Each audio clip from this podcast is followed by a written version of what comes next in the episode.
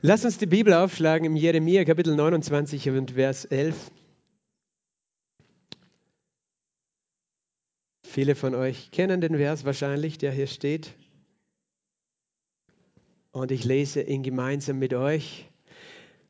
Denn ich kenne ja die Gedanken, die ich über euch denke, spricht der Herr.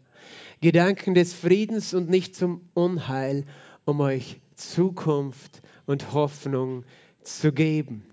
Amen. Sage mal, ich, ich kenne Gottes Gedanken. Er hat Gedanken des Friedens. Er gibt mir Hoffnung und Zukunft. Gott gibt uns Hoffnung und Zukunft. Amen. Brauchst du Hoffnung heute? Möchtest du eine Perspektive für die Zukunft? Gott gibt uns Hoffnung und Zukunft. Und das ist der eine Vers, mit dem ich beginne. Und der zweite ist im Römerbrief im vierten Kapitel und Vers 17 bis 18.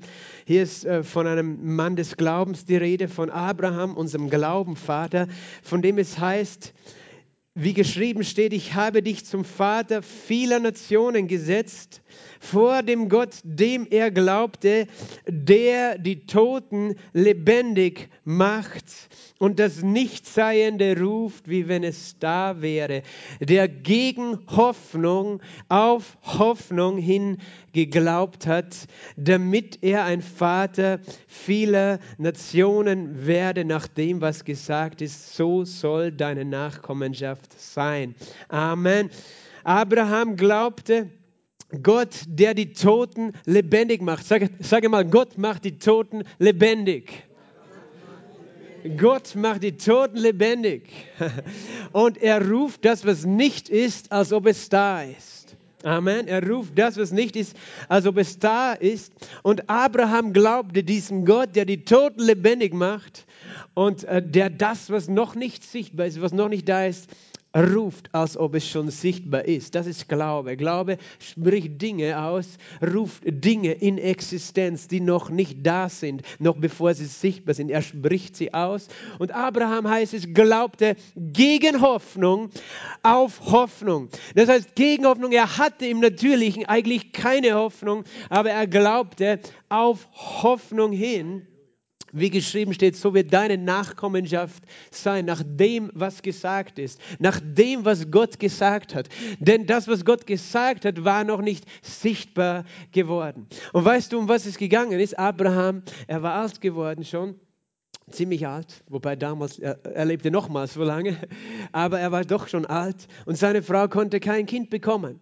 Und weißt du, das bedeutet, er hatte keine Hoffnung für seine Zukunft weil er wusste, wenn ich sterbe, ist meine Familie vorbei. Keine Hoffnung, keine Zukunft. Verstehst du, Hoffnung und Kinder haben etwas miteinander zu tun. Und interessantes Thema heute. Als ich es vorbereitet habe, habe ich gar nicht an die Kindersegnung gedacht. Ich habe schon gewusst, dass wir eine haben, aber es war nicht so in meinem Hinterkopf. Aber es erstaunt mich selbst, wie der Heilige Geist mich überrascht. aber weil Abraham hatte kein Kind und hatte deswegen eigentlich keine Hoffnung. Aber Gott hat gesagt, ich werde dich segnen und deine Nachkommenschaft wird gesegnet sein und du wirst, durch dich wird die ganze Erde gesegnet werden. Er hatte noch keine Hoffnung. Er hatte im Natürlichen, weil er, er wusste, meine Frau kann keine Kinder bekommen. Und Später dann war er selbst in einem Alter mit 98, 99, als er selbst nicht mehr im zeugungsfähigen Alter war. Und doch glaubte er entgegen der Hoffnung auf eine Hoffnung. Das ist eine Hoffnung, gibt. Und Hoffnung und Zukunft haben miteinander zu tun, denn Hoffnung liegt in der Zukunft. Das ist die Erwartung, dass das, was Gott gesagt hat, zustande kommt. Aber Glaube liegt in der Gegenwart. Glaube sagt, das, was Gott gesagt hat, das glaube ich jetzt. Das ist jetzt schon die Wahrheit, noch bevor ich es sehe. Ich warte nicht, bis ich es sehe, irgendwann, damit ich irgendwann glaube. Ich glaube heute. Und weil ich heute glaube, habe ich eine Hoffnung. Aber verstehst du? Gott ist ein Gott, der Hoffnung geben möchte. Und er ist ein Gott, der uns Hoffnung geben möchte. Und er ist ein Gott, der möchte, dass wir lernen, entgegen der Hoffnung auf Hoffnung zu glauben.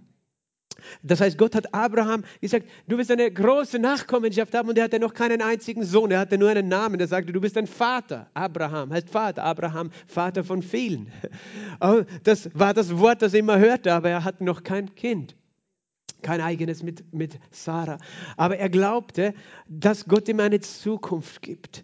Eine Hoff er hatte die Hoffnung, dass es eine Zukunft gibt für ihn. Und tatsächlich, Isaac wurde geboren.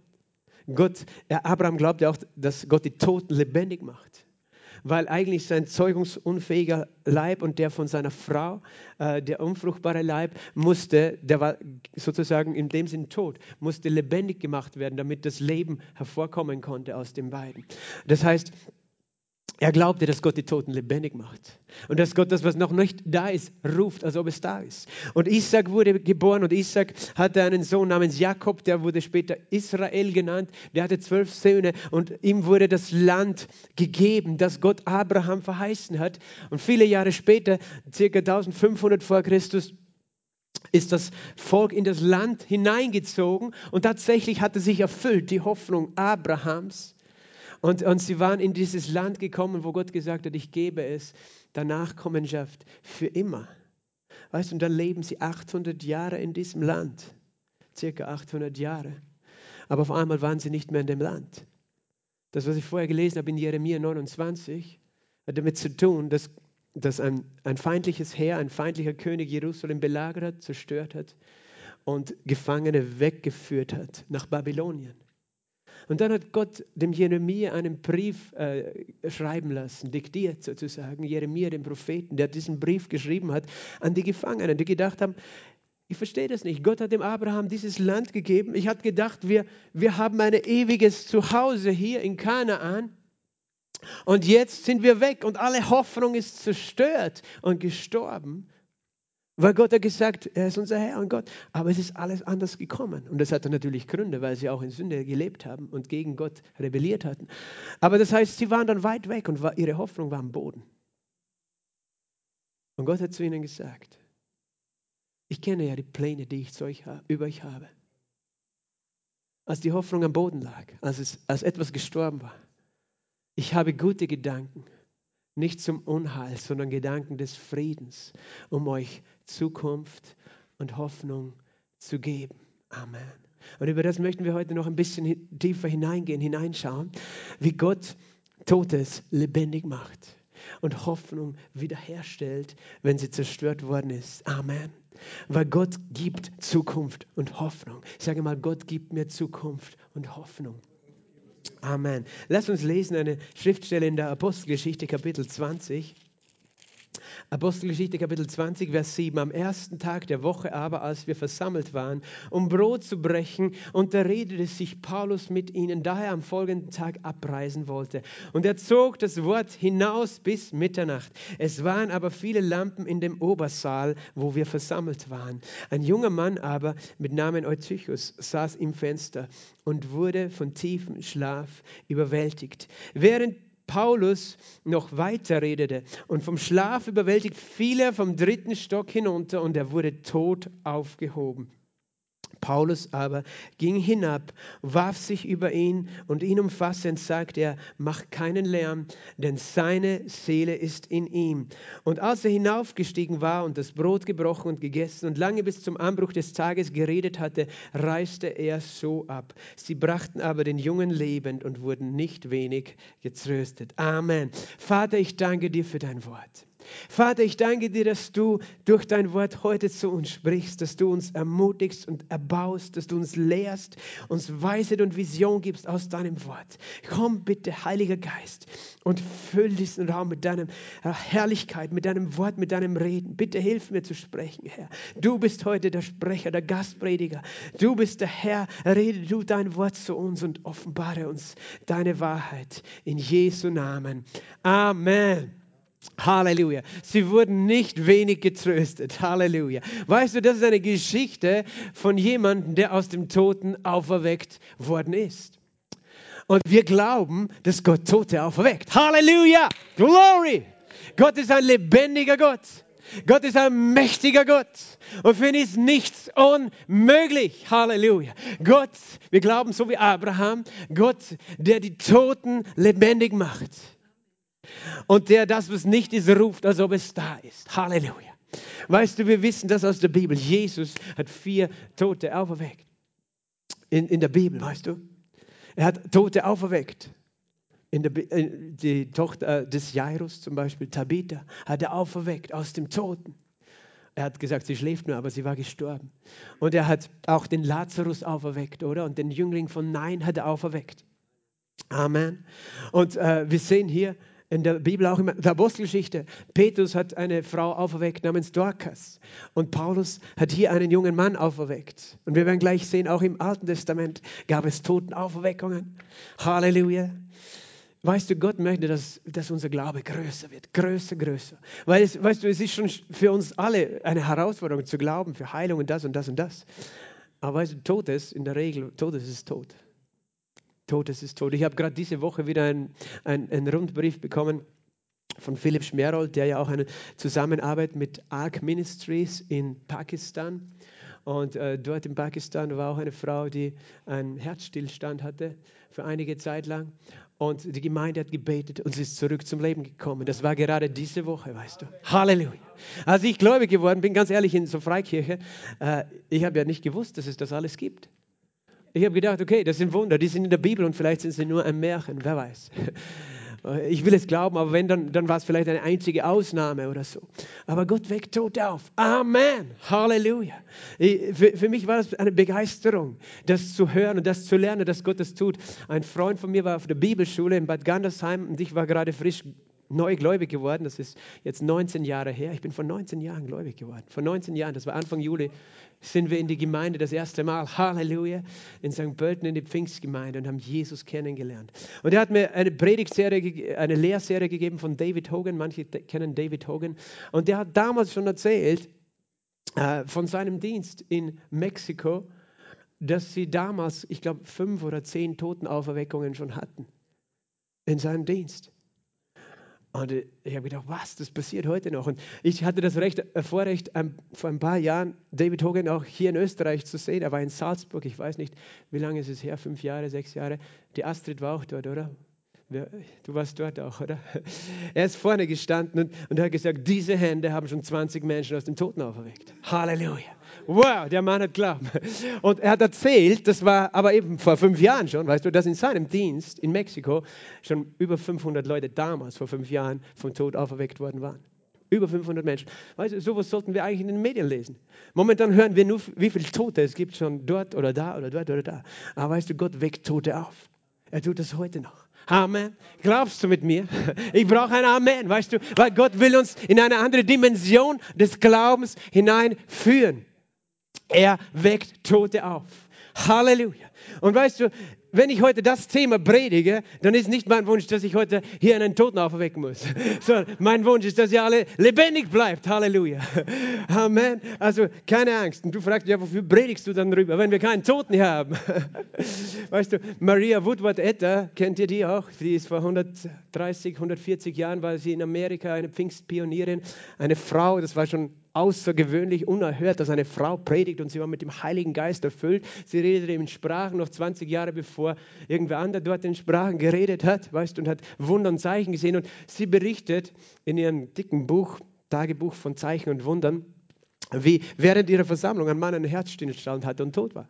Und er wurde rausgebracht und war dann hinterm Zelt. Und äh, dann hat sie die Versammlung unterbrochen, ist rausgegangen und hat für ihn gebetet. Er ist wieder lebendig geworden. und, und, sie hat weiter gepredigt. Halleluja. Wir sollten solche Geschichten mehr kennen, mehr hören, weißt du, weil wir brauchen Glauben für diese Dinge. Aber wenn ich heute über das rede, dann rede ich auch zweierlei. Weißt du, interessant ist in der Bibel, dass wenn Tote auferweckt werden, in der Regel, das heißt nicht, dass es, äh, dass es immer so ist, aber in der Regel sind es junge, junge Menschen gewesen. Bei Dorcas, bei dieser Frau, die Petrus auferweckt hat, die wissen wir nicht genau, wie alt sie ist. Aber bei den anderen, das waren immer junge Menschen. Das heißt nicht, dass Gott Ältere nicht auferweckt, aber der Punkt ist der, äh, Gott möchte nicht, dass Menschen vor ihrer Zeit sterben. Weil junge Menschen haben meistens noch ein Leben vor sich und eine Aufgabe vor sich. Und wenn wir, weißt du, 60, 70, 80, Gott weiß, wann unsere Aufgabe fertig ist und dann, dann sagt er, jetzt bist du nach Hause gegangen, jetzt brauchst du nicht mehr zurückkommen, deine Aufgabe ist fertig. Aber wenn jemand jung ist, weißt du, das ist schlimm, wenn Menschen in der Welt und, und auch Christen oft so reden, okay, wir wissen nicht, warum so ein junges Leben sterben musste. Wenn jemand mit 20 einen Motorradunfall hat oder solche Dinge passieren. Und dann sagen wir Dinge wie, ah, Gott hat ihn heimgeholt. Und das ist ein Geheimnis, Gott allein weiß es. Weißt du, er musste nicht sterben, sondern der Teufel hat ihn wollen, dass er stirbt. Weil der Dieb kommt umher, geht umher zu stehlen, morden und verderben. Junge Menschen sterben nicht, weil Gott will, dass Menschen jung sterben. Verstehst du? Aber wir leben in einer Welt, in der nicht der Wille Gottes passiert, sondern der Wille des Teufels und auch der Wille von Menschen. Gott hat auch nie gesagt zu einem Jungen, weißt du, sauf Alkohol und fahr mit dem Auto. Aber leider machen Menschen das. Und dann sterben sie, aber nicht, weil Gott es wollte. Aber es gibt natürlich auch andere tragische Gründe und, und so weiter. Aber der Punkt ist, Gott ist ein Gott des Lebens. Und wenn es darum geht, dass er junge Menschen aufweckt, dann hat es sowohl auch eine geistliche Bedeutung. Weil Gott, der Teufel möchte auch junge Menschen geistlich in den Tod führen, weg von Gott führen. Aber Gott möchte Leben geben, weißt du, den jungen Menschen. Amen. Und außerdem, wenn es von Kindern und Jugendlichen redet, die Gott auferweckt, dann redet er für dich persönlich davon, dass er deine Zukunft, deine Hoffnung auferwecken möchte. Amen. Glaubst du das? Weil deine Kinder ein Bild für deine Zukunft sind. Weil etwas von dir weiterlebt, wenn du nicht mehr hier bist. Amen. Und deine Kinder und deine Jugendlichen und, und, und weißt du, die junge Generation, Gott weckt sie auf, weil es geht um die Zukunft und er möchte heute auch etwas in dir persönlich aufwecken was vielleicht gestorben ist, was vielleicht, wo du Hoffnung hattest auf die Zukunft, aber diese Hoffnung ist nicht mehr da. Amen. Und deswegen dieser Text, diese Geschichte ist eine kurze Geschichte, beginnt damit, dass sie am ersten Tag der Woche versammelt waren Erster Tag der Woche, das ist der Sonntag, waren sie versammelt. Warum? Weil Jesus an diesem Tag auferstanden war. Nur so nebenbei, manche diskutieren darüber, ob wir am Sabbat oder am Sonntag Gottesdienst feiern sollen. Weißt du, die ersten Christen haben am ersten Tag der Woche Gottesdienst gefeiert. Ähm, manche sagen, wir dürfen nur in Hauskirche sein und so. Die hatten sogar einen Gemeindesaal, einen Obersaal und der war voll mit Menschen. Äh, ich sage das, weil Menschen haben so viele verwirrte Meinungen über Kirche und dass, äh, dass Großkirche ja nie Gottes Plan war. Du hast keine Ahnung, wie viele Menschen damals schon äh, gläubig waren und gemeinsam Gott angebetet haben in einem Obersaal. In einem Obersaal, weißt du, zu Pfingsten waren sie auch in einem Obersaal.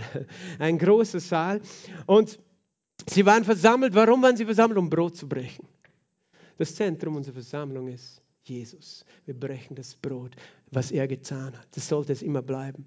Wir könnten alles, alles Mögliche tun, wenn wir zusammenkommen. Aber wir kommen zuerst zusammen, um Jesus Christus zu danken und zu preisen dafür, dass er für uns gestorben und auferstanden ist. Das ist das Zentrum unseres Gottesdienstes, Jesus Christus. Wenn wir, deswegen, weißt du, feiern wir hier jede Woche Abendmahl, weil wir wollen dass das Zentrum das Zentrum bleibt. Und wir wollen sicherstellen, dass wir nicht den Kurs verlieren, weg von diesem Zentrum. Wir wollen immer hinschauen auf ihn. Auf jeden Fall, Paulus war zu Besuch, der Gastprediger. Und sie hatten ja tagsüber am ersten Tag der Woche nicht frei. Sie, sie mussten ja arbeiten, weil es war für sie ein Arbeitstag. Also hatten sie Abendgottesdienst.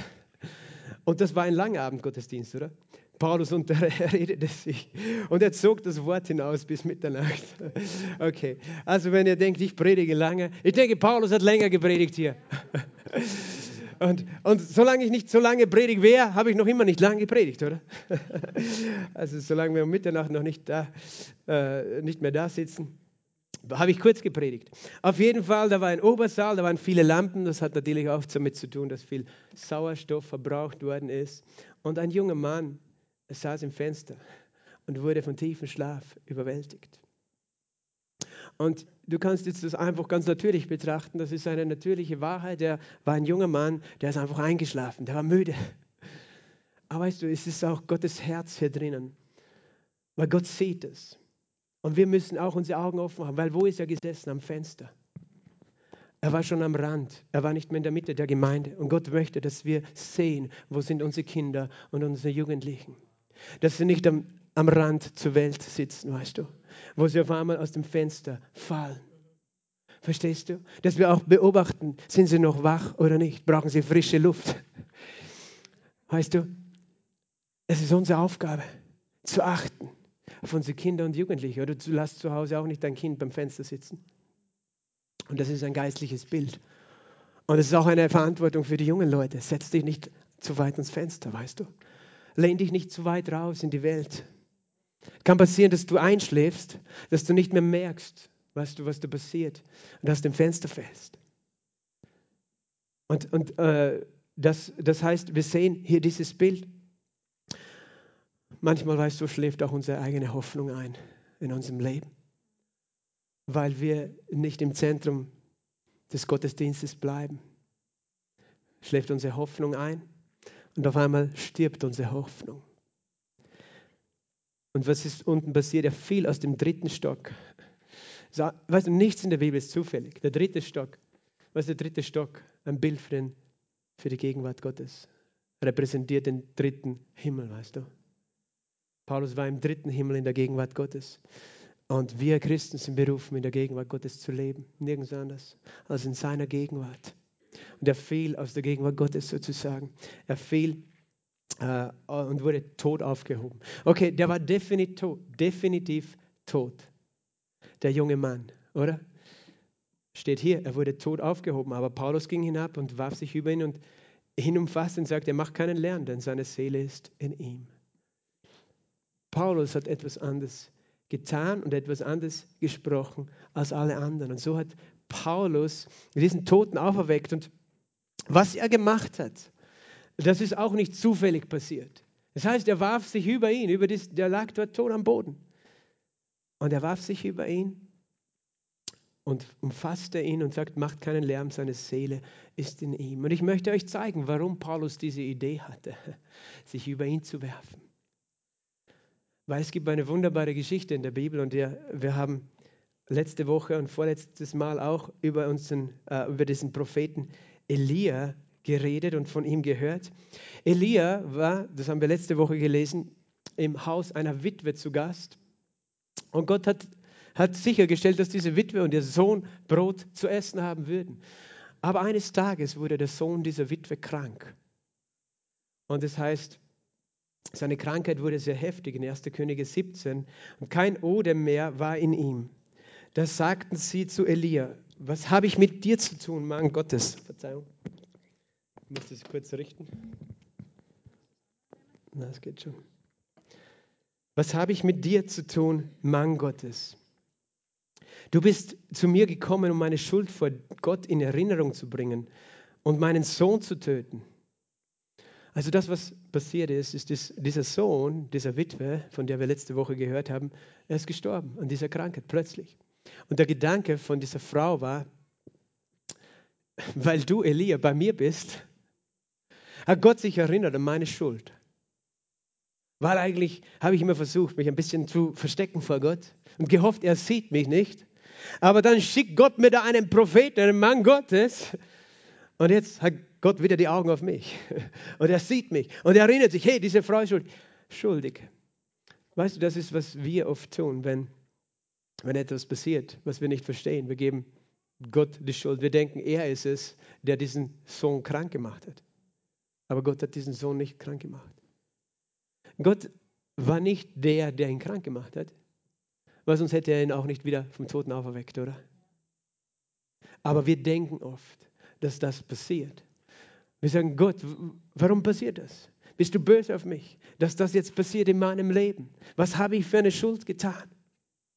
Und gleichzeitig, weißt du, wieder, es geht hier nicht nur um ein Kind, das stirbt an einer Krankheit. Manche Kinder sterben an einer Krankheit sozusagen. Wenn etwas krank ist in einer Familie, in einem Haus, kann, können Kinder auch darunter leiden, weißt du. Aber und wenn du jetzt an deine Hoffnung denkst, es gibt Dinge, die machen deine Hoffnung krank. Weißt du, was es ist? Es ist dein Schuldbewusstsein. Es ist die Verdammnis des Feindes. Diese Frau lebte mit einem Schuldbewusstsein. Sie war sich ihrer Schuld bewusst und dachte, jetzt hat sie die Strafe für ihre Schuld, weil eben jetzt ist das passiert. Gott versorgt mich zwar mit Brot, aber jetzt lasst er mein Kind sterben, weil eigentlich bin ich schuldig und er hat sich daran erinnert. Schuldbewusstsein tötet. Schuldbewusstsein tötet. Und warum? Interessant, warum war sie sich so bewusst ihrer Schuld? Ich sagte, es war auch, weil Elia da war. Weil Elia war ein heiliger Mann, der ein heiliges Leben lebte. Er war nicht perfekt, keiner ist perfekt, aber er lebte ein Gott wohlgefälliges Leben. Er, er betete zu Gott. Und manchmal geht es uns auch so, oder? wenn wir in der Gegenwart von einem Menschen sind, wo wir wissen, der, der, der lebt ein reines Leben vor Gott, kann das bedeuten, dass wir uns dann irgendwie ein bisschen schlecht fühlen.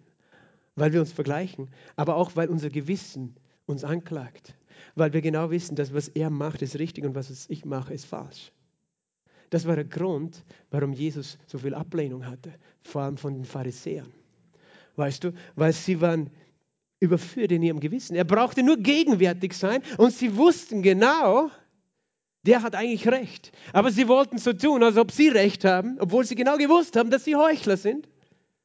Aber sie fühlten sich innerlich schuldig und sie konnten das nicht zugeben. Jetzt haben sie gesagt, du bist falsch, Jesus. Du bist ein Gotteslästerer, du brichst den Sabbat, du machst das und das. Eigentlich, weißt du, manchmal lehnen wir andere ab, weil wir uns selbst schlecht fühlen. Und, und manchmal wollen wir nichts mit, Heil, mit Menschen zu tun haben, die vielleicht, ja, weißt, verstehe mich jetzt nicht falsch. Ich meine jetzt nicht irgendwie ein übergeistliches, religiöses, heiliges Leben, sondern Menschen einfach, weißt du, der eine sauft sich voll an, der andere entscheidet sich, nein, ich, ich möchte nüchtern sein. Und, und, du, und alle schimpfen über den, der nüchtern bleiben will, aber eigentlich wissen sie, eigentlich macht er es richtig. Und das heißt nicht, dass du keinen Tropfen Alkohol trinken darfst, aber die Bibel sagt ja wohl, berausch dich nicht mit Wein. Verstehst du? Und, und so ist es ja oft in, in, in, der Dynamik in der Welt, oder? Dass der, der es eigentlich richtig macht, der, der, der, der nervt die anderen, weil dann haben sie ein schlechtes Gewissen. Und dann verbünden sie sich. Aber es ist ja auch im, im, im religiösen Kontext, weißt du?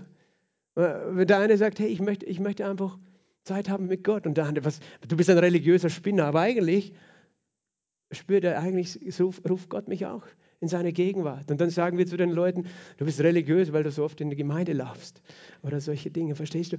Manchmal kann die Gegenwart von jemandem, der ein Leben lebt, mit Gott verbunden, unser Gewissen beunruhigen. Und ich denke, das war auch im, im, im Fall dieser Frau der, der Fall. Aber dann war es gar nicht Gott, der sie angeklagt hat, sondern das Gewissen. Manchmal klagt uns unser Gewissen an.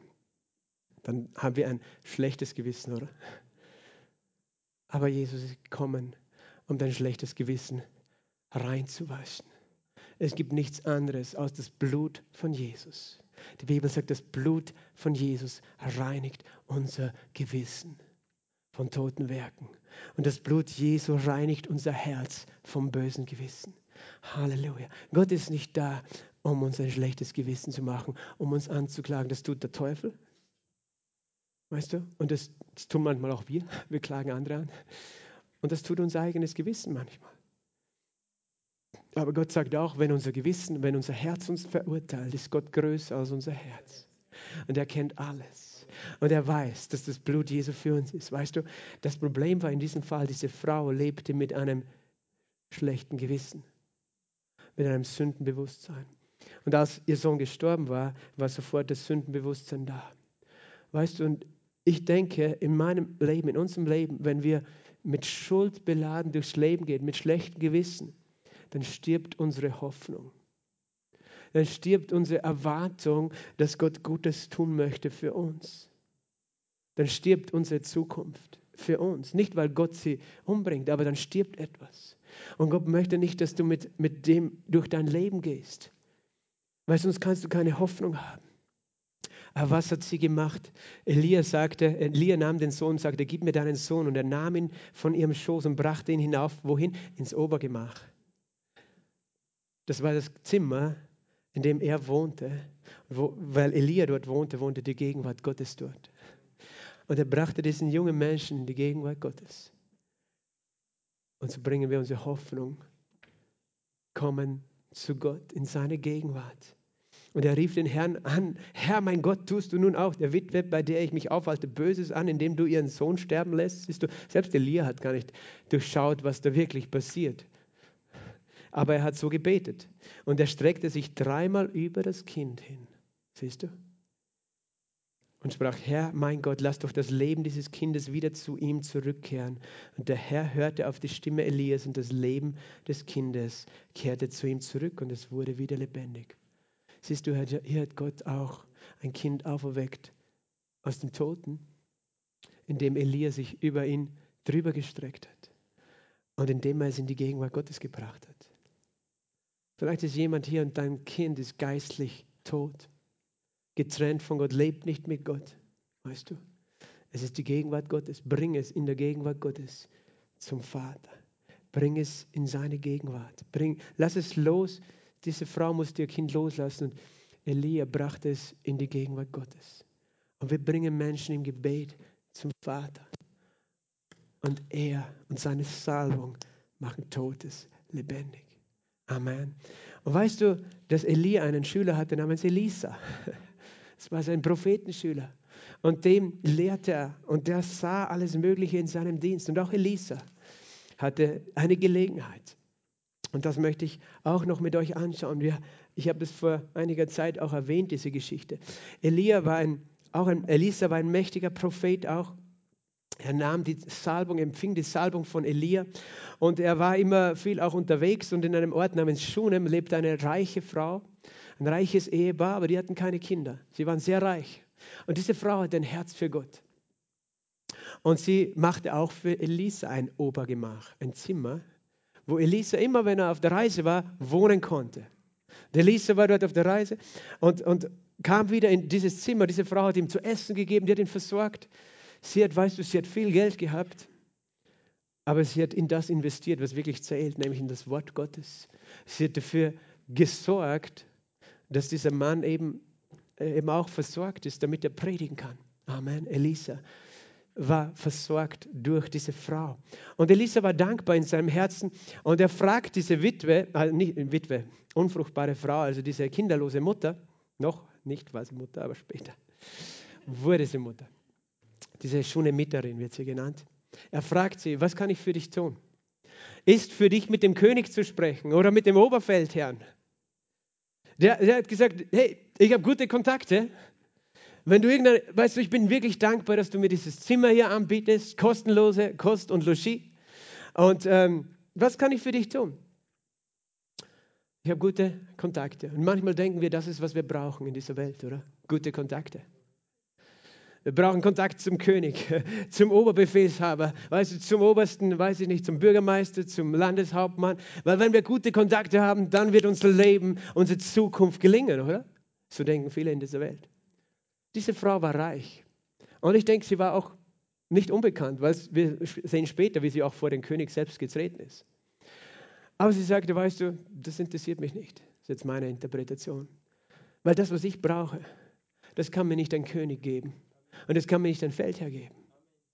Aber weißt du, sie hat ihm nicht gesagt, was, sie tun, was, was er für sie tun sollte. Aber der Diener Elisas hat gesagt, weißt du, diese Frau hat keine Kinder. Und dann hat Elisa zu ihr gesagt, in Vers 16, in 2. Könige 4, er sprach, um diese Zeit übers Jahr wirst du einen Sohn umarmen. Das sagte sie, nicht doch, mein Herr. Du Mann Gottes, belüge deine Magd nicht. Aber die Frau wurde schwanger und gebar einen Sohn zu eben dieser Zeit übers Jahr, wie Elisa zu ihr geredet hatte. Siehst du, diese Frau und dieser Mann, die hatten viel Geld, aber auch keine Hoffnung. Viel Geld heißt nicht viel Hoffnung. Sie hatten viel Geld, aber sie hatten keine Zukunft. Weil sie wussten, wir werden sterben mit dem vielen Geld. Und das, wer wird das haben? Der Staat wird es bekommen fürs Pflegeheim oder was auch immer. Aber wir werden pleite sein am Ende. Wir haben nichts mitzunehmen, wir haben keine Hoffnung, wir haben keine Zukunft. Und es nützt mir nicht meine Beziehungen zu diesen Menschen in dieser Welt. Aber Elia hatte nicht nur Beziehung zum König und zum Feldherrn, sondern auch zu Gott, dem Vater und dem Schöpfer.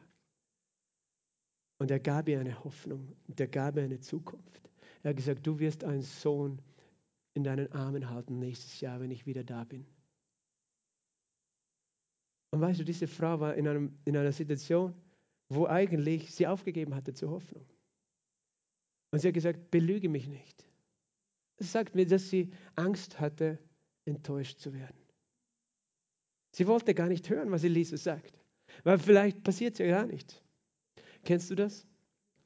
Das ist ein Grund, warum wir manchmal uns nicht ausstrecken nach Gott, nach seinem Wirken, nach seinem Reden, nach seinen Wundern, weil wir Angst haben vor Enttäuschung. Vielleicht Vielleicht ist der Grund, weil wir schon mal enttäuscht worden sind. Und wir wollen das nicht noch einmal erleben, oder? Weil Enttäuschung bedeutet, du, du wirst enttäuscht. Du warst getäuscht. Du hast geglaubt, es wird so sein. Aber vielleicht ist es so, weil sie vielleicht früher ihre Hoffnung auf den König, auf die Ärzte, wen auch immer gesetzt hat, aber niemand konnte ihr helfen. Vielleicht hat sie sogar Geld dafür auf, ausgegeben, dass sie fruchtbar werden kann, aber nichts hat funktioniert. Und sie hat gesagt, ich will gar keine Hoffnung haben. Vielleicht geht es dir auch so, weißt du, vielleicht ist deine Hoffnung enttäuscht worden irgendwo. Und du willst gar nicht mehr hoffen. Aber Elisa hat gesagt, du wirst einen Sohn umarmen. Und er hat gar nicht diskutiert mit ihr. Er hat gesagt, es wird so sein. Und das Wort Gottes ist mächtig. Amen. Sage mal, das Wort Gottes ist mächtig. Das Wort Gottes ist mächtig, weil unsere Hoffnung gründet sich im Glauben an das Wort Gottes. Und es ist so geschehen. Die Frau wurde schwanger. Halleluja. Und sie bekam eine Hoffnung und eine Zukunft. Sie hatte auf einmal eine Hoffnung, sie hatte einen Sohn. Und weißt du, was dann geschehen ist? Und das ist eben das, was wir manchmal erleben. Das Kind wuchs heran. Und eines Tages, da ging es zu seinem Vater hinaus zu den Schnittern in der Erntezeit, Hochsommer, starke Hitze, so wie diese Woche. Und sagte zu seinem Vater, mein Kopf, mein Kopf. Er sagte zu seinem Knecht, trage ihn zu seiner Mutter. Da, der hob ihn auf, brachte ihn zu seiner Mutter und er saß auf ihren Knien bis zum Mittag, dann starb er. Das heißt, dieses Kind hat einen Hitzeschlag wahrscheinlich oder so etwas, einen Sonnenstich, aber ganz massiv bekommen. In der Hitze war es draußen, in der Hitze des Tages ist das Kind gestorben. Und irgendwie denken wir in so einer Situation, Gott, das verstehe ich jetzt nicht. Zuerst sagst du mir, ich werde ein Kind bekommen, gibst mir eine Hoffnung. Und dann habe ich dieses Kind. Auf einmal stirbt dieses Kind. Und diese Hoffnung stirbt. Und manchmal verstehen wir die Welt nicht, oder? Wenn wir denken, dass das, dass wir, wir sind am richtigen Weg, es schaut alles so aus. Gott erfüllt seine Verheißungen in meinem Leben. Und auf einmal passiert das Gegenteil. Warum ist hier das Gegenteil passiert? In der Hitze des Tages. In der Hitze des Tages. In der Hitze des Tages. Das sind die Bedrängnisse dieser Welt. Das ist die Herausforderung dieser Welt, die Krisen dieser Welt. Weißt du, der Druck dieser Welt, das, was gegen dich kämpft, gegen deine Familie kämpft, gegen deine Kinder kämpft. In der Hitze, weißt du, kann unsere Hoffnung sterben. Wenn du eine Hoffnung empfängst, aber dann kommt so viel Druck auf dein Leben. Jesus hat das gesagt, oder? Als er von dem Seemann geredet hat. Er hat gesagt, bei den einen fällt der Samen auf harten Boden. Und da ist es tatsächlich Sünde und Schuld sozusagen. Ein hartes Herz. Und das Wort das gesät wird, geht nicht auf. Bei den anderen ist es so, dass, dass es aufgeht, aber dann kommt die Hitze des Tages, die Sonne geht, wird heiß und es verdorrt wieder. bei anderen ist es so, dass es die Dornen und die Disteln ersticken. Das sind, das sind genau die drei Bilder für diese drei Situationen, warum hier diese jungen Menschen gestorben sind. Das heißt, die Sorgen und die Begierden nach den übrigen Dingen, die, Dinge dieser Welt, die das Wort ersticken, so wie es eben bei, den, bei dem Jungen war, der am Fenster gesessen ist. Verstehst du? Da, da ist etwas gestorben. In allen Situationen ist etwas gestorben. Und ich rede jetzt nicht nur eben von eben natürlichen Nachkommen, sondern ich rede auch davon, dass deine Hoffnung sterben kann. Deine Hoffnung sterben kann wegen den Sorgen der Zeit, wegen, wegen den Dingen dieser Welt, die dich total ablenken, dass du auf dem falschen Weg gehst in deinem Leben, aber auch wegen deiner Schuld, deinem Schuldbewusstsein, das dich verdammt, aber auch wegen der Hitze, wegen dem Stress, weil du es einfach nicht mehr aushaltest. Und auf einmal ist das, wofür du einmal gehofft hast, einmal geglaubt hast, einmal geträumt hast, wo du dachtest, das ist meine Zukunft, meine Hoffnung. Die Verheißung, weißt du, es gibt Verheißungen in der Bibel, es gibt Verheißungen, die sind allgemein gültig. Die Verheißung, dass du gesegnet bist, dass Gott dich liebt, dass du immer aufwärts steigen wirst, dass du von Herrlichkeit zu Herrlichkeit gehst, dass deine Kinder gesegnet sind, dein Haus und du gerettet und dem Herrn dient. Es gibt allgemeine Verheißungen, es gibt auch persönliche Verheißungen, prophetische Worte, die du bekommen hast. Und du hast angefangen zu glauben an diese Dinge. Weißt du, es ist sie ergriffen im Glauben und dann tatsächlich hat etwas begonnen zu leben und zu wachsen. Ich habe das erlebt schon in meinem Leben, weißt du. Zum Beispiel vor einigen Jahren hatten wir die Möglichkeit, äh, in, in der Slowakei unter den Roma dort ähm, missionarische Arbeit zu machen. Und ich war einmal dort, es war begeisternd, es war, war wirklich erweckungsgefühl. Wir, wir waren ja eine Gruppe damals, Sibylle, meine Frau war mit und auch noch eine andere Familie. Und dann waren wir wieder dort und dann waren wir ein drittes Mal dort. Aber am Ende, weißt du, es ist alles im Sand verlaufen. Ein Grund war, weil ich niemanden gefunden habe, der auf Ungarisch übersetzen konnte. Und die konnten kein Deutsch und hatten keinen Dolmetsch. Und ich konnte nicht hinfahren. Und ich habe oft gebetet, Gott, da hat etwas begonnen. Was ist jetzt? Ich war enttäuscht. Ich weiß, es wird der Same dort aufgehen. Und der ist auch, andere haben schon weitergearbeitet, aber ich, ich weiß, weißt du, es war nicht umsonst. Aber manchmal fühlt man sich so. Etwas wächst auf Du hast eine Hoffnung, du siehst, eine Verheißung kommt zustande und auf einmal plötzlich stirbt es. Und das war auch in dieser Situation. Dieses Kind saß im Schoß der Mutter und ich weiß nicht, wie sie sich gefühlt hat und was sie gedacht hat in diesem Moment. Hey, der Prophet hat zu mir gesagt, oh Gott, wo bist du jetzt? Jetzt lass du mein Kind sterben. Wolltest, wolltest du mir da einfach nur wehtun oder so? Manchmal fühlen wir uns so. Und das ist besser, wir haben keine Hoffnung, oder? Und dann können wir nicht enttäuscht werden. Nein, es ist nicht besser, keine Hoffnung zu haben. Es ist eine Lüge des Teufels. Er will uns die Hoffnung rauben. Er will, dass wir, dass wir denken, wir, wir sind geboren dazu, Sklaven zu sein. Nein, dazu bist du nicht geboren. Sklave der Angst zu sein und der Hoffnungslosigkeit, sondern Gott gibt dir Hoffnung und Zukunft. Er kennt ja die Gedanken, die er über uns denkt. Gedanken des Friedens und nicht zum Unheil, um uns Hoffnung und Zukunft zu schenken. Und diese Frau, weißt du, was sie tut? Da ging sie hinauf, legte ihn ins Obergemach, auf das Bett des Mannes Gottes, weil sie wusste, dort ist die Salbung, dort ist die Kraft Gottes. Schloss hinter ihm zu und ging hinaus.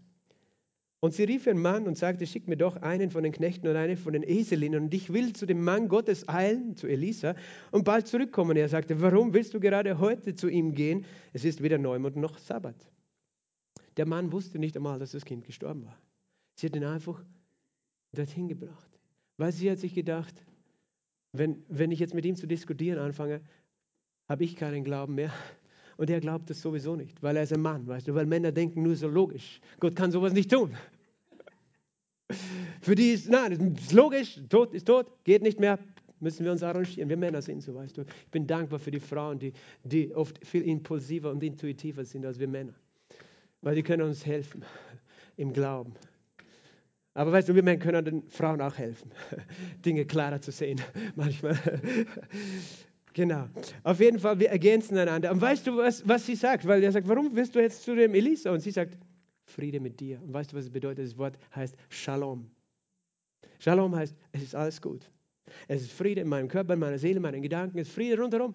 Sie sagt Shalom und ich sagte was. Sie hat sich sicher nicht so gefühlt wie Shalom. Aber das, was mich beeindruckt in dieser Geschichte, diese Frau, die überwältigt war von ihren Gefühlen, der Hoffnungslosigkeit, und es waren Gefühle der, des, der Trauer, des Todes, der Enttäuschung, aber sie hat sich entschieden, im Glauben zu sprechen. Entgegen Hoffnung auf Hoffnung zu glauben und nicht ihren Glauben auf ihren Gefühlen zu gründen, weil ich bin sicher, in ihren Gefühlen hat sie keinen Glauben gehabt. Aber sie hat ein Wort gehabt, nämlich du wirst ein Kind haben eine Zukunft haben, eine Hoffnung haben. Und sie sagte, Shalom, es ist Friede, weißt du, Friede. Und sie, sie, sie ritt davon. Und dann, es geschah, der Mann Gottes sie von ferne sah, sagte zu seinem Diener, Sieh da die Schunemiterin, nun laufe doch entgegen und sage, geht es dir gut? Geht es dir gut? Die Frage ist eigentlich, ist Shalom? Shalom, das ist die Frage. Shalom, ist alles gut?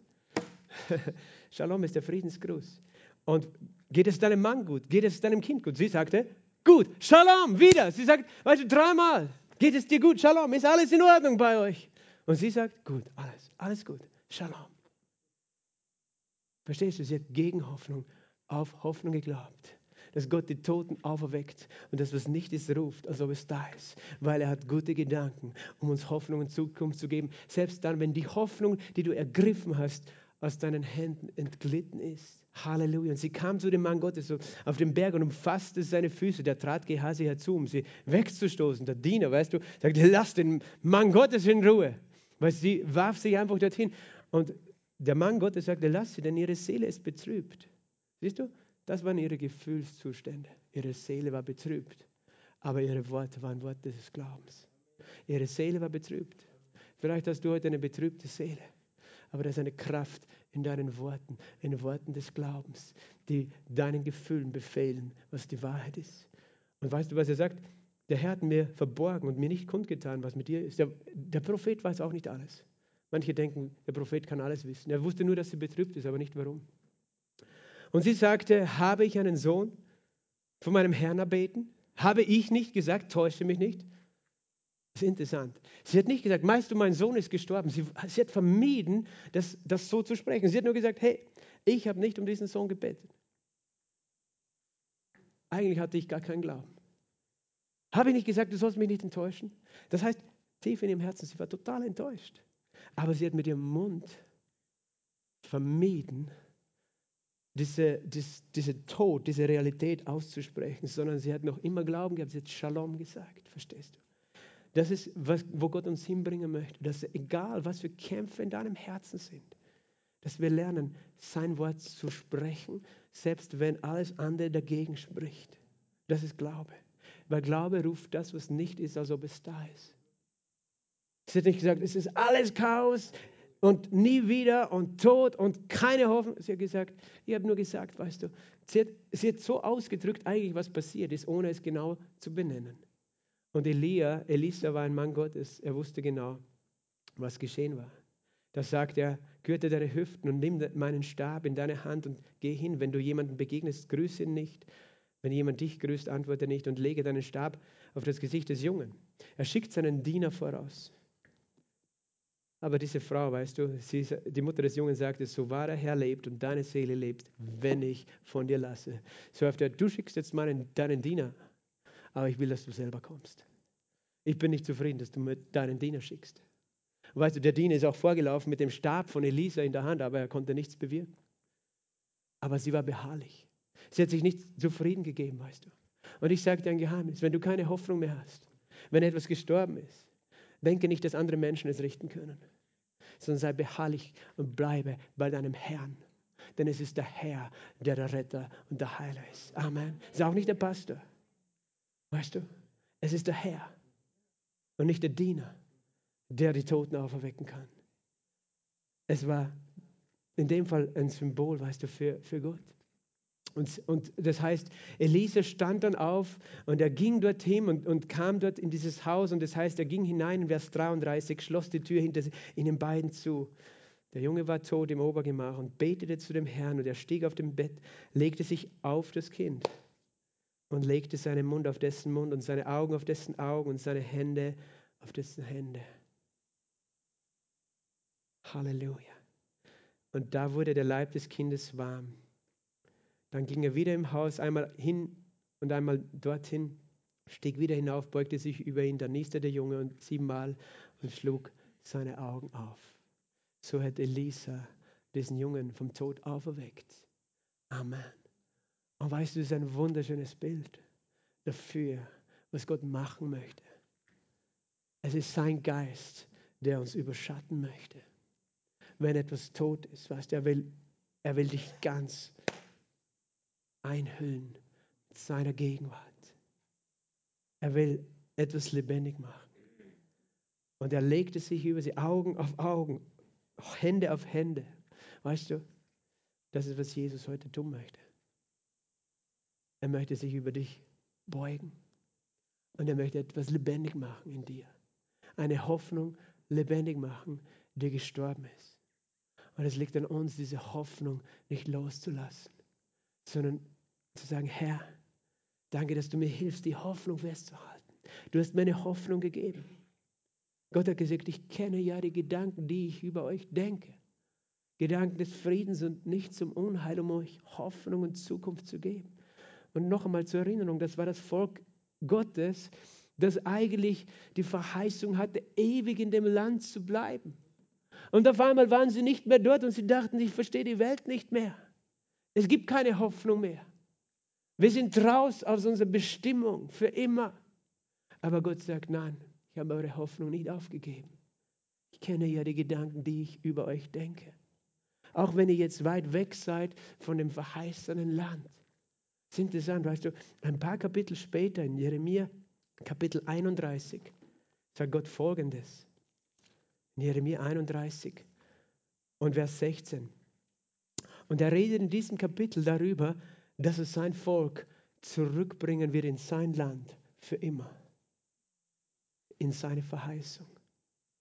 Und er redet, so spricht der Herr in Vers 16, oder ich lese ab Vers 15, so spricht der Herr, horch, in Rama hört man Totenklage, bitteres Weinen, Rahel beweint ihre Kinder, sie will sich nicht mehr trösten lassen über ihre Kinder, weil sie nicht mehr da sind. Vielleicht spricht das zu dir, zu deinen Kindern, die weggegangen sind von Gott, vielleicht ist sogar ein Kind gestorben aber es redet von Rahel. Weißt du, Rahel war begraben in der Nähe von Bethlehem. Und das war eine Prophetie über das, was geschehen würde, als Jesus geboren wurde. Wurden ganz viele Kinder unter zwei Jahren ermordet. Und da war ein großes Trauern. Und das war hier verheißen, dass das passieren würde. Nicht, weil Gott es wollte, sondern weil der böse König Herodes das wollte. Und das heißt, Rahel beweint ihre Kinder. Und da war eine Totenklage, da war so viel Tod. Und weißt du, das redet auch von unseren Kindern, von unseren Verheißungen, von unserer Hoffnung, die gestorben ist. Weil der Teufel versucht, unsere Hoffnung zu töten. So spricht der Herr. Halte deine Stimme zurück vom Weinen und deine Augen von Tränen, denn es gibt einen Lohn für deine Mühe. Es gibt einen Lohn. Es gibt eine Zukunft. Es gibt eine Hoffnung. Sie werden aus dem Land des Feindes zurückkehren. Und er redet vom Volk Gottes, aber auch von den Kindern Gottes, von den Kindern des Volkes. Sie, deine Kinder, werden in das, aus dem Land des Feindes zurückkehren. Und Hoffnung ist da für deine Zukunft, kannst du sehen.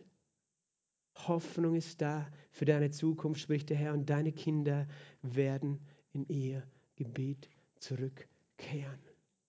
Das, das, redet von so viel mehr als nur davon, weißt du, dass Gott unsere Kinder aus jeder Gefangenschaft, wenn sie auch, vielleicht ist eins deiner Kinder in dem, im Land des Feindes, vielleicht ist der Feind Angst, vielleicht ist der Feind Lüge, vielleicht ist der Feind Streit, vielleicht ist der Feind Sucht oder einfach Unglaube, was auch immer das Land des Feindes ist, wo der Feind deine Kinder gerade haben möchte. Er wird sie zurückbringen. Aber es redet auch von deiner Hoffnung die der Feind für sich geraubt hat, die er zerstört hat, die er gestohlen hat. Und Gott sagt, halte deine Stimme zurück vom Weinen. Du denkst, es ist alles vorbei, es gibt keine Hoffnung mehr. Das spricht Jeremia in einer Zeit, wo keine Hoffnung mehr da war, weil das, die Stadt war zerstört, der Tempel war zerstört. Und er spricht mitten in dieser Zerstörung, Hoffnung ist da für deine Zukunft. Hoffnung ist da für deine Zukunft und du hast eine Zukunft. Amen. Gott möchte unsere Zukunft aufwecken. Er möchte unsere Hoffnung aufwecken. Er möchte deinen Glauben an seine Verheißung wieder aufwecken. Er möchte deinen Glauben für deine Familie wieder aufwecken, für deine Kinder wieder aufwecken, aber auch für dich selbst, für deine Heilung, was auch immer es ist, wo du keine Hoffnung mehr hast. Gott sagt, ich wecke Todes auf. Amen. Wecke Todes auf. Ich schließe ab mit Paulus, der hinabgestiegen ist, sich über den geworfen hat gesagt, mach keinen Lärm, seine Seele ist in ihm, siehst du? Alle haben gedacht und gesagt, er ist tot. Aber Paulus hat im Glauben gesprochen, er hat gesagt, da ist noch Leben da. Und wenn du denkst, du hast keine Hoffnung mehr, Gott sagt, da ist noch immer Hoffnung da. Da ist noch immer Leben da. Da ist noch immer mein Leben in meinem Wort für dich. Und mein Wort gilt noch immer. Und weißt du, was er dann gemacht hat? Und als er hinaufgestiegen war und das Brot gebrochen hatte und gegessen hatte, und lange bis zum Anbruch des Tages geredet hat. Er hat noch weiter geredet. Reiste er ab. Sie brachten den Jungen lebend da und wurden nicht wenig getröstet. Es gefällt mir, nicht wenig getröstet. Nicht we ich glaube, die waren richtig begeistert. nicht wenig getröstet. Aber weißt du, was er gemacht hat? Es war ein Schockmoment. In einem Moment war die Hoffnung weg, dieser junge Mann war tot. Aber im nächsten Moment war die Hoffnung da. Und Paulus hat das Brot gebrochen. Hat gesagt, da ist unsere Hoffnung. Christus ist der Grund unserer Hoffnung. Sein Leib wurde gebrochen am Kreuz, damit wir immer Hoffnung haben. Er hat alle unsere Schuld vergeben dort am Kreuz. Und das ist der Grund, warum wir immer Hoffnung haben. Er hat all unsere Krankheiten hinaufgetragen dort aufs Kreuz. Darum haben wir immer Hoffnung. Und seine Gnade ist größer als jede Sünde, die vielleicht auch unsere Kinder bedrängt. Darum haben wir immer Hoffnung. Und sein Sieg ist größer als der Kampf, den du in dieser Welt hast. Halleluja.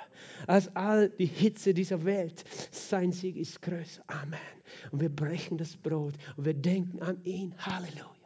Und wir wissen, wir leben in dieser Welt und sind nicht ohne Hoffnung, sondern wir glauben, auch wenn scheinbar keine Hoffnung mehr da ist und das, wofür du gehofft hast, geraubt wurde. Gott möchte dich heute aufwecken. Er möchte auferwecken. Weißt du, ich rede von uns allen. Halleluja. Ich spüre so eine Gegenwart Gottes, der heute da ist. Lass uns aufstehen. Danke, Heiliger Geist. Danke, Herr, dass du da bist, Hoffnung zu geben heute. Halleluja. Danke, Herr, dass du lebendig machst, was gestorben ist. Halleluja. Danke, dass du etwas lebendig machst heute, was nur du lebendig machen kannst, Herr. Herr, und ich bete, dass du kommst heute und dass du es bist, der sich auf uns legt heute. Wie Paulus sich auf diesen Jungen gelegt hat, wie Elia und Elisa sich auf diese Kinder gelegt haben. Lege du dich heute über deine Kinder, über deine Gemeinde, auf deine Versammlung und mach lebendig, Herr, was der Feind töten wollte, was er zerstören wollte. Denn es gibt Hoffnung und Zukunft. Danke, Heiliger Geist. Danke, Heiliger Geist. Weißt du, ich, ich rufe heute Menschen näher zurück zum Herrn. Der Herr ruft dich heute, Jesus ruft dich. Vielleicht bist du da und vielleicht warst du noch nie bei ihm. Vielleicht bist du geistlich tot. Du hast keine Beziehung mit Jesus. Er möchte heute Leben geben, ewiges Leben. Ewiges Leben kommt, wenn wir an Jesus glauben, wenn wir glauben, wer er ist und was er für uns getan hat. Er hat alle unsere Sünden ans Kreuz getragen. All unsere Krankheiten. Er ist gestorben und auferweckt und er sagt, jeder, der glaubt, wird gerettet und empfängt ewiges Leben. Wenn du das bist, heute ist dein Tag, ewiges Leben zu empfangen. Heute ist dein Tag, aber der Herr ruft auch solche, weißt du, deren Beziehung mit Jesus Du hast begonnen begeistert und hattest Hoffnung auf Jesus, auf diesen Jesus. Hast an ihn geglaubt, hast Hoffnungen gehabt, aber alles ist anders gegangen und anders gekommen. Und du hast gedacht, Gott hat mich enttäuscht. Was soll ich noch mit Jesus leben? Was soll ich noch so beten, Bibel lesen, die Gemeinde besuchen, all diese Dinge? Da ist ja doch kein Leben, da ist ja doch keine Hoffnung für mich. Der Herr ruft dich heute zurückzukommen, zurückzukommen in sein Haus. Und er möchte diese Hoffnung wiederherstellen, die der Feind in deinem Leben geraubt hat. Er ruft diesem, euch zurück, er ruft uns zurück zu sich, auf ihn zu hoffen jeden Tag.